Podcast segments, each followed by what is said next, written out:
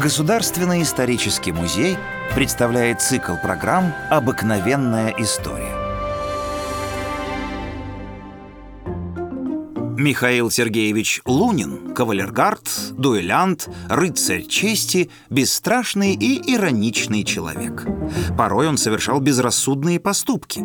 Очевидец вспоминал. Однажды Лунин беседовал на балконе третьего этажа с известной красавицей. Разговор шел об исчезновении в мужчинах рыцарства. Она приводила пример, что теперь ни один из них не бросится с балкона по приказанию своей дамы.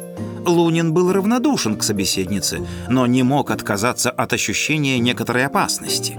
Он смело бросился с балкона и благополучно достиг земли. Подобные проделки кавалергарда восхищали его товарищей, но не каждый знал, что в юности Лунин провозгласил «Для меня открыта только одна карьера – карьера свободы». Поэтому после окончания наполеоновских войн в 1816 году он вступил в тайное декабристское общество «Союз спасения». С 1822 года подполковник лейб-гвардии Гродненского гусарского полка Лунин служил в Варшаве при великом князе Константине Павловиче, который к нему благоволил когда после восстания на Сенатской площади 14 декабря 1825 года прибыл фельдъегерь из Петербурга арестовать Лунина за связь с обществом декабристов, цесаревич разрешил своему адъютанту поохотиться на селесской границе в расчете на то, что он бежит.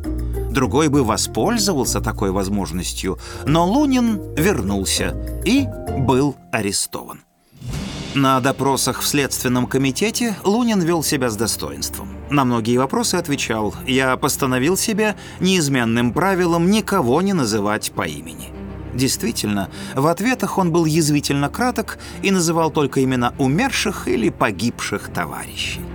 Несмотря на то, что Лунин давно не имел связей с тайным обществом, его приговор был одним из самых строгих – Товарищ по несчастью вспоминал, крутя усы, Лунин громко усмехнулся, когда прочли осуждение на 20 лет в каторжную работу.